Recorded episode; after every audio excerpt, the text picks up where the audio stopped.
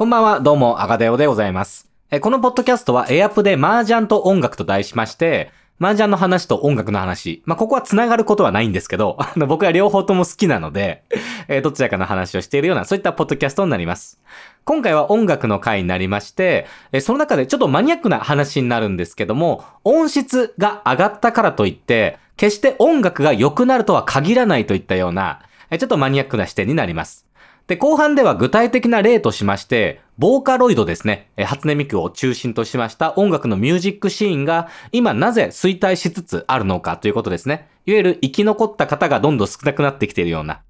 そういった現象があるんですけど、えそれはちゃんとした理由がこの音質と結構密接な関わりが出てくるんですね。といったような話をしていくんですが、その前にまずちょっと音質の話をそもそもしないといけないので、ちょっと専門的なお話にお付き合いください。え昔はですね、例えば CD をパソコンに取り込んでとかっていう時に、皆さん MP3 ですとか、Mac 系の方でしたら AAC といったような、いわゆるファイルの容量を小さくしてあげて、それを iPhone に入れて、スマートフォンに入れて持ち運ぶといったような、まあもうちょっと前だったら iPod でもいいんですけども、そういったことをしていたのかと思います。で、この圧縮の仕方、MP3、AAC とかいったものはですね、圧縮をしてあげてデータは小さくできるんですけども、それ以外にですね、不要なところをカットしてしまうという、そういった性質がありました。ですので、ギュッと縮めるんですけど、その前にカットをザクッとカットをしてあげて縮めるので、えー容量がさらに小さくなるといったようなことですね。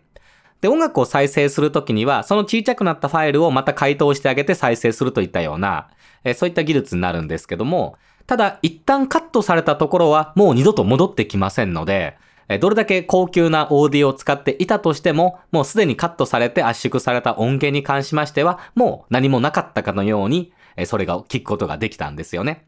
で、それでも全然不満はなかったんですよ。一般の視聴者の方に関しましては、まあ専門的なね、音楽にうるさい方は、えそれをしたくありませんでしたので、MP3 とか AAC とかに圧縮せず、いわゆるカット圧縮というものをかけずにですね、CD をそのままの状態で取り込むといったようなこともできましたので、ただその分ファイルの容量はでかくなってしまうんです。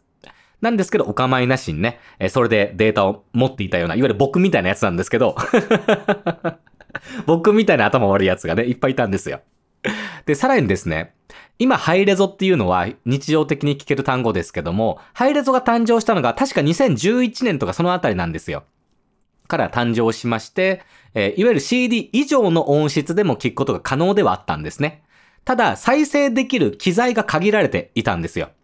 で、僕の場合、さらにハイレゾよりもっといいやつ。あの、ま、それも、トータルしてハイレゾなんですけど、ハイレゾの中でもめちゃくちゃいい音源というのを僕実は所持しておりまして、ちょうどね、10年ぐらい前に、一瞬流行ったんですよね。ハイレゾ以上のもの。まだね、ハイレゾっていう単語もそんな浸透してない時代にですね。一曲がですね、え、1ギガぐらいします。僕、あの、1ギガ、1曲、まあちょっと長い、まあ15分ぐらい尺の曲なんで、まあ、まあ実際それを3分ぐらいの曲にすると思ったら、まあ500メガぐらいですか。の曲を実は僕所持、何曲か所持しているんですね。で、データの容量がでかくなると、電池の消費量半端ないんで、あの、スマホで再生するときも、当時はですね、もうなんて言うんだろう。もう、電池なくなるわ、容量でかいわで、え大変なことをしていたんですけど、皆さんもそういった、まあまあ、データに触れる機会があればぜひともっていうことなんですけど、そんな僕のマニアックな話は置いといてですね。ただ、えー今、音質が非常に上がっております。で、去年、アップル社が発表しましたビッグなニュースの中にですね、それまでは MP3 とか AAC で基本的に Apple Music というのは構成されていたんですけども、今後はですね、えーロスレスというもの、これは CD と同じ音質なものだと思っていただいて大丈夫です。基本的にロスレスに変わっていきまして、ハイレゾに対応した音楽であれば、ハイレゾで配信をしますと。で、さらに空間オーディオに対応したものだったら、空間オーディオに対応させますと。で、それをですね、なんと値段を上げなかったんですよね。これがめちゃくちゃすごいことなんですよ。これが去年の6月に事件が起こります。2021年のお話ですね。ちょうど梅雨の頃でしたけど。っていうことが起こりましてからば、えー僕らは基本的に聴ける音楽の音質というものが基本的に上がってしまった状態になるんですね。で、それによって、いや、音質上がったんだから音楽は良くなったんでしょって思う方が結構多いんですけど、実はそんなことがない場合も結構あるというお話を今回メインとしてしていきます。じゃあ、これは音質が悪い方のメリットを述べた方が早いと思いますので、その MP3 とか AAC と呼ばれるような、いわゆる復元性がない圧縮された音楽ですね。はですね、いいところが、まあ、何箇所かあるんですけど、まず大きくはですね、えー、その音って波なんですけど、音質を悪くすると、その波が荒くなったりですとか、波が大きくなったりですとか、そういった現象が起こるんですね。で、この波が荒いとですね、こう人間の耳っていうのはノイズっぽい音を勝手にシャットダウンしてくれる機能がありまして、いわゆるちょっとその、その音聞き続けたら頭おかしくなっちゃうからもう勝手に排除しちゃおうみたいな、えそういった機能があるんですよ。なので、その音楽的に余分なものが入っていたとしても、例えば何の音ば、なんて音って言えばいいのかわかんないんですけど、まあ右か左かに極端に振っているような音の、えー、楽器ですとか、まあ、まあ、楽器の細かいニュアンスですね。といったようなところを削ってあげてですね、いわゆる音のいいところだけを僕ら自然とこう淘汰して、えー、音楽を楽しんでいたんですね。なので結構シンプルで済んだということ。で、特に歌物を聴く方が日本人は多いと思いますので、え歌をちゃんと聴こうと思ったら、周りの楽器をちゃんと聴いてたら、こう、脳が勝手に疲れてくるじゃないですか。いわゆる長時間聴けないっていう現象もありましたので、えこの圧縮してあげて音質悪い状態というのも決して悪い時代ではなかったんですよね。で、またですね、こういった音質の悪い状態で聴かれることを前提として音楽が作られてきた時期もありました。主に2010年代に入ってからですね。えー、代表的なアーティストとしまして、例えばキャリーパミパミがありますけども、えー、キャリーは、えー、そういったダウンロードで販売されることを、え、前提として音楽を中田さんが作っておりまして、まあ全部の曲とは言えないんですけど、CD も販売してますのでね、そういう時は変えてきてはいるんですけど、えー、ダウンロードの、まあ、売り上げが結構良かったアーティストの一人になりますよね。まあ、そういったものもこういった音質が悪いことによるいいところを割とこう使ってあげておりまして、えー、例えば音質を悪くしてあげれば、勝手にですね、迫力がちょっと増すんですよ。音質が悪くなることによって迫力が増す。いわゆる音が荒くな、あの波が荒くなってきておりますので、その分、え、勢いが上がってきたように僕らは感じてしまうといったところがあるんですね。といったようなこともあります。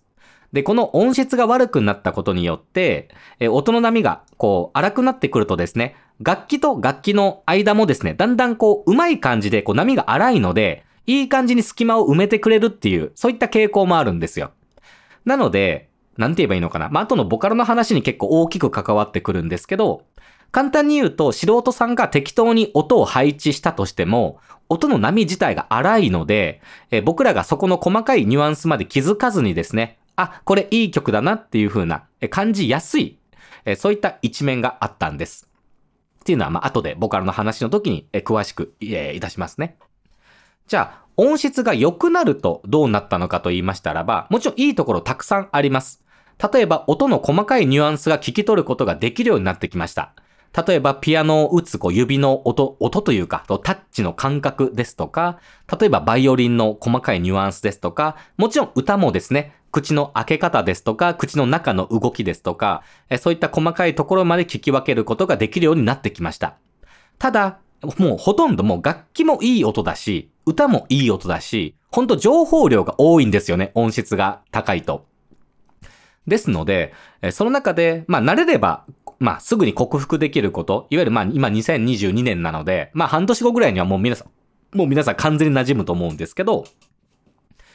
まあ、えー、あんまりそう、最新の音楽に慣れていない方はですね、まあ、この音質ですね、に慣れていない方にとっては、ちょっと、なんか、長時間聴くことが難しかったりですとか、えー、逆にこう、音量をね、今まで割とこう、音量高くして迫力も増してみたいな感じで聴いてた音楽が、まあ、疲れてくるんだからちょっと音量下げちゃおうみたいな、えー、そういった現象も出てくるんじゃないかと思います。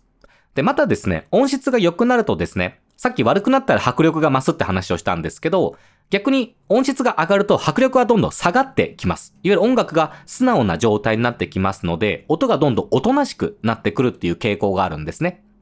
もしここが聞き分けしてみたいっていう方がいたらですね、あの CD をパソコンに取り込んでもらって、MP3 バージョンと、えー、CD と同様の音質のファイルをですね、WAV と書きまして、WAV と読んだり WAVE と読んだりしますけども、えー、WAV ファイルと2つ用意してもらって聞き分けていただきましたらば、えー音の迫力の違いの感じが分かりやすいかなというふうに思いますので、お願いいたします。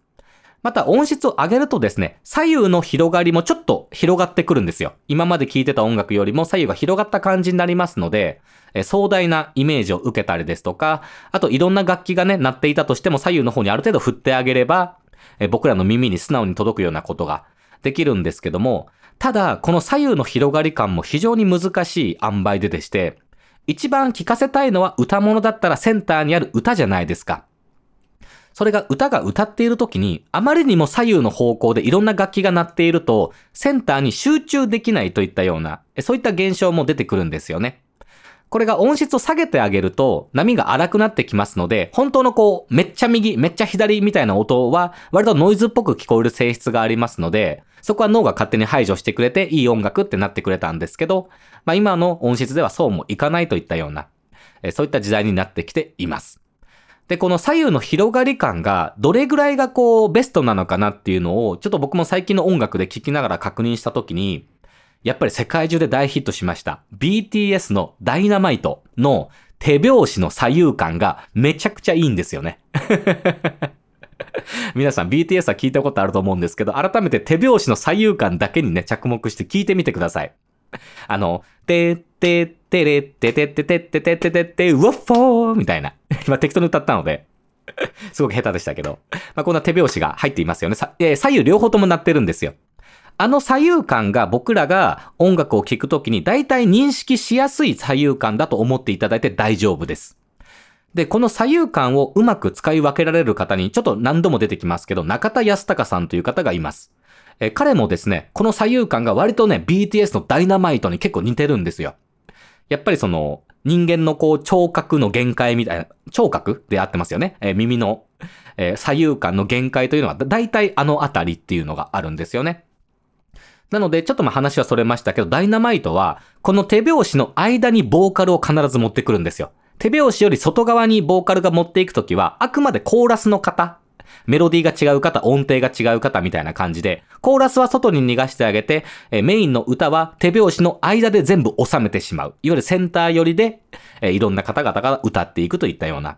えそういったえ性質がありましたね、あの曲は。面白い、え左右感のバランスのとてもとてももういい風に撮れた音楽でございました。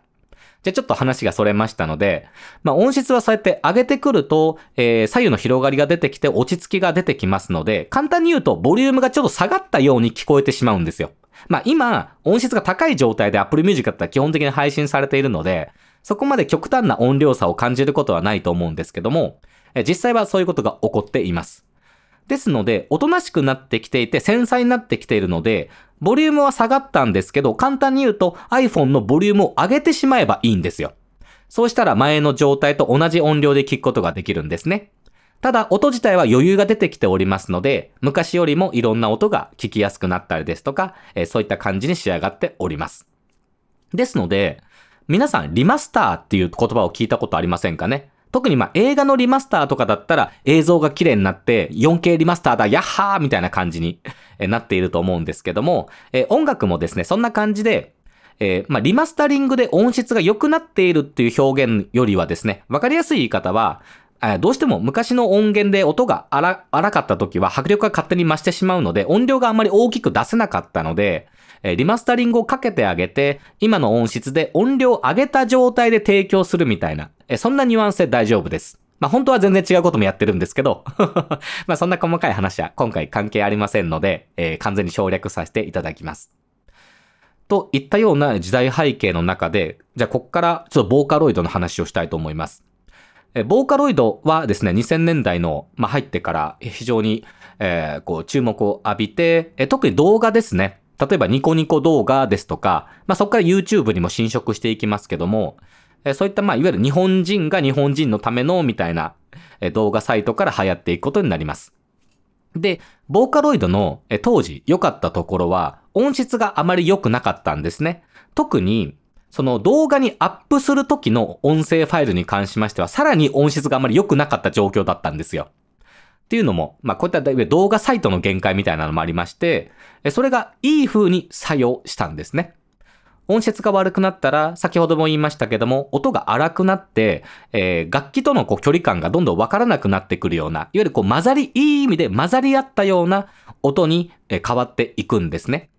で、当時は初音ミクの歌もですね、結構機械、もう明らかな機械音だよね、ちょっと合成音だよね、みたいな感じがしていたんですけど、音質が悪くなったことによって、それがうまいこと楽器と歌がバランスよく、えー、均衡に保たれていたんですよね。絶妙なバランスだったんです。というか、音質が下がると、えー、勝手に音がまとまってきますので、ちょうどよかったんですよ。簡単に今、まとめようとしましたね。はい、まとめました。すいません。ちょうどよかったんです。で、さらにですね、その、ボーカロイドも素人の方がやったり、プロの方がやったりっていう風な、まあ、いろんなパターンがあると思うんですけども、え、素人さんがある程度こう適当にやってもですね、音質が悪いと勝手に音がまとまってきますので、いいメロディーとか、まあ、面白いフレーズがあったりですとか、特にボーカロイドは人よりも目立つというのが、え基本的な概念に、え、なっておりましたので、当時は。そこで目立つようなことができれば、えー、売れるといったような現象がで、まあ、再生数が伸びるといったような現象が出てきました。ですので、例えば誰も使ったことない音色、楽器を使ってみたりですとか、例えば日本の昔の楽器をガンガン突っ込んでですね、ちょ和風っぽい感じで、えー、初音ミクに歌ってもらったりですとか、っていうことをやったりですとか、あと、当時はですね、えー、なんて言えばいいんでしょう。このコンピューターで鳴らせる楽器もですね、えー、音質があまり良くなかったんですね。まあこれはちょっと今回の音質とは別件になりますけども、ボーカロイドとはちょっと切って話せない問題だったもので、えー、続けざまにお話をしましたらば、ですので、ちょうどね、そのボーカロイド自体の質も、えー、あんまり今高くはなかった。ただ、もちろん人間が頑張って、いわゆる調教っていうやつですけど、えー、調教してあげて、その機械音声であります初音ミクをどうやったら人間っぽい発音をさせ、させることが可能なのかなっていう、えー、そういった実験段階でめちゃくちゃ盛り上がっていた時代なんですね。で、さらに、えー、パソコンのそういった音源、いわゆる楽器もあまりいい音質ではなかったものですから、それもなんとかいじくり倒して生っぽい音にできないかなですとか、あと、音質が悪かったら、じゃあもうちょっと、こう、劇的な変化を、もう、なんていうのかな、こう、エフェクト、加工をかけてあげて、今まで聞いたことない音色に仕上げたりですとか、いわゆる逆に利用するってやつですね。そういったことを行ったりですとか、いろんな新しいチャレンジが、詰め込まれてきたのが、まあ、2000年代から2010年代といったような、そういった時代になってきます。初音ミク、いわゆるボーカロイドの方にとっては非常に有利な条件だったのが、この音質がちょっと悪いっていう状況だったんですよね。なので、まあ、素人さんが本当にまあ、とりあえずやってみたよみたいな感じでも全然音楽に聞こえるといったような。えそれが逆にいいとかね。あの、やっぱ素人さんが適当に打ち込んで、今まで聞いたことなかったメロディーですとか、明らか手が3本ないと叩けないドラムだよねとか。例えばね、まあほんまに極端な話ですけど、例えばね、ベースっていうあの低音司ってる楽器がありますけど、ベースは基本的に1本なんですよ。1本で弾き続けていくのがベースという楽器なんですけど、えなぜかベースが3本も4本もあったりですとか、まあ今、ちょっと、あのー、とある曲とかじゃなくて、まあそういったこともできますよっていう感じで、どんどんそういったチャレンジが行われてきたんですね。いわゆる機械の音からどんどんリアルな音を求めて求めて求めていく。え逆に今のその全然リアルじゃない音をさらに加工してあげて、さらにえリアルじゃない音、聞いたことないような音にしていくしていくしていくみたいな、えいろんな実験が行われました。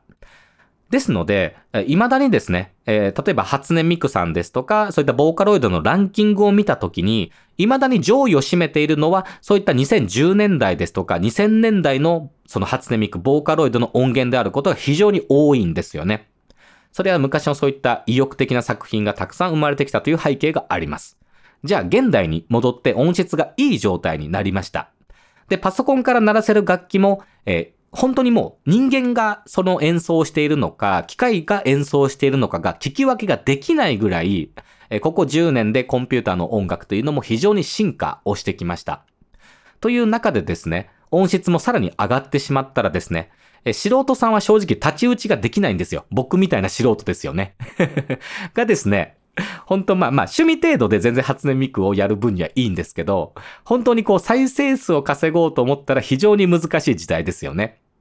で、さらに、あの、ボーカロイド自体もバージョンがどんどん進化していまして、え人間、どんどん人間に近づいた声を出せるようになってきたんですね。で、2019年に大きな出来事が起こるんですけど、夜遊びのデビューですね。夜遊びのデビューによってですね、それまでも、えー、初音ミクが、えー、まあ、機械なんだけど人間っぽい感じ。で、人間も人間なんだけど初音ミクになりたいというような、そういった欲求があったんですよね。ですので、歌ってみたという現象が起こってくるんですけども、人間は機械に寄せる、機械は人間に寄せるといったような相乗効果があったんですけど、えー、夜遊びのデビューによってですね、もうその時には、もうコンピューター楽器のですね、音質が非常に高まっておりましたので、もう人間でよくねっていう、そういった時代になったんですね。えそれがあのボーカルのイクラさんが非常によく体現してくれたことなんですけども、えそれによってですね、えー、その急にこの初音ミク界隈といいますか、ボーカロイド界隈は衰退していくことになります。もちろん未だに売れている曲もあるんですけども、え最近のボーカロイドの音楽を聴きましたらば、僕もあの、友人というか、えー、フレンドですね。実はフレンドって言い方が今ちょうどいいかなと思って言い換えたんですけど、なんか友人って言っちゃうとすごいリアルっぽい感じなんですけど、フレンドって言ったら SNS とかね、インターネットの、いや、えー、彼らも彼ら彼女たちもフレンドですので、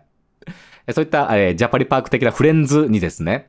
最近のボーカロイドも教えてもらいまして、いろいろ聞いていきましたらば、本当最近のボーカロイドの音楽は、もうなんか人間でバンドを組んでいるじゃないんでしょうかと、えー、問いただしたいぐらいですね、えー、生っぽい楽器が入っていまして、で、えー、ボーカロイドの歌い方ももう本当人間が歌ってるのかわからないぐらいの状況で提供されていて、ですので、もうそこまで言っちゃうと、もう人間が歌った方が正直いいよねっていう風になってきたんですよね。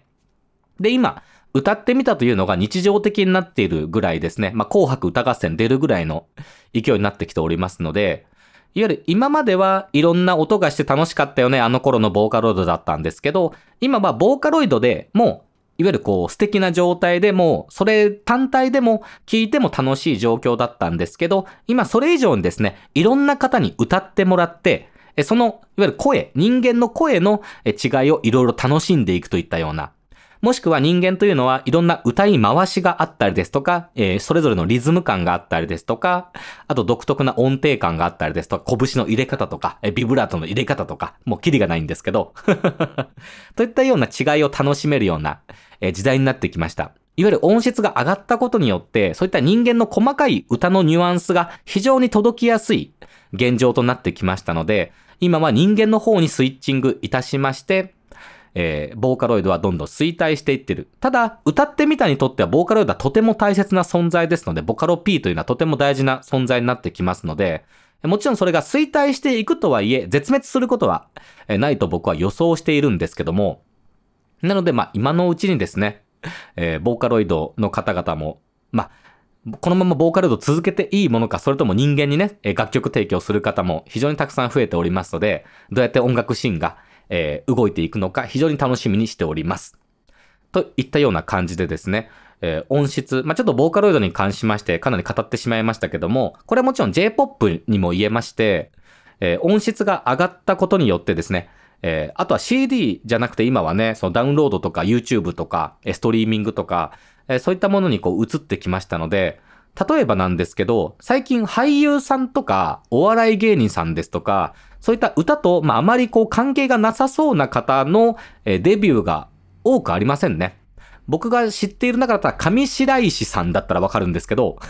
ちょっとごめんなさい。えっと、萌えか、萌えかの方でしたっけ？なんか萌え、萌えの方でしたっけ？萌えなでしたっけ？えー、下の名前までごめんなさい。えー、聞き分けができていないんですが、えー、そういった方々が、あまりこう、まあ、デビューする方もいるんですけど、ほとんどの方がデビューしなかったりですとか、その分ですね、まあ、声優さんが最近、えー、歌をもう歌えなければ声優できないっていうぐらいですね、えー、かなり歌っておりますので、まあ、その辺は安心して、えー、楽しんでいるんですけどね、といったようなことがあります。そんなこと喋ってたらもう24分が過ぎようとしていますので、えそろそろ締めにかかっていきましょうか。え今日はですね、まあ、音質が良くなるからといって、え音楽が良くなるとは限らないといったような話をしてきました。あ、そうそうそう、忘れてました。あの、ボーカロイドの話ばっかりしてて、ごめんなさい。えー、肝心なところ言い忘れてました。あの、音質が上がったことによって、その、線が、音の波ですね。音の波が昔は荒かったものがどんどん穏やかになっていって、まあ、簡単に言うと直線になってきたと思っていただければ大丈夫です。ですので、楽器と楽器の間にですね、隙間が生まれるようになってきたんですね。ですので、2010年代の音楽ですとか、えー、音質が悪い状態、ちょっと音がジグザグな状態で一番いい状態で聴けるような、そういった作曲のされ方をした音楽でしたら、音が、まあ、無駄にこう直線になってきたらですね、楽器と楽器の間に妙な隙間が生まれてきたりですとか、えー、例えば歌と伴奏が馴染まないといったような、その音は波で交わっていきますので、そこが直線っぽくなってくることによってうまいこと混ざらなかったりですとか、そういった音楽も確かに出てきています。皆さんいろんな音楽をちょっと古めかしな2000年代、2010年代の音楽をいろいろ聴いていただいて、まあ、今の音質でですね、聴いていただいて確かめていただければいいなというふうに思います。ですので、ちょっとボーカロイドに戻るんですけども、その前までは素人さんが適当にポンポンポンポンポンと作っても、それなりのものに聞こえるっていう現象があったんですけど、この直線上、線がどんどん直線に近づいてくればですね、まあ明らかここの楽器とここの楽器の隙間の距離感おかしいよねとか、あと音量のバランスとかも音質が良くなったことによって分離感が激しくなってきましたので、え、なんかここのボリュームバランスおかしくないとか、やっぱりこう違和感をどんどん覚えてきちゃったんですよね。音質が上がったことによって。ですので、まあ僕の知り合いでしたら、未だにその、ボーカロイドの音楽を聴くときは、ニコニコ動画、もしくは YouTube、いわゆる昔のまんまですよね。の方が自分にとってはベストだったので、それ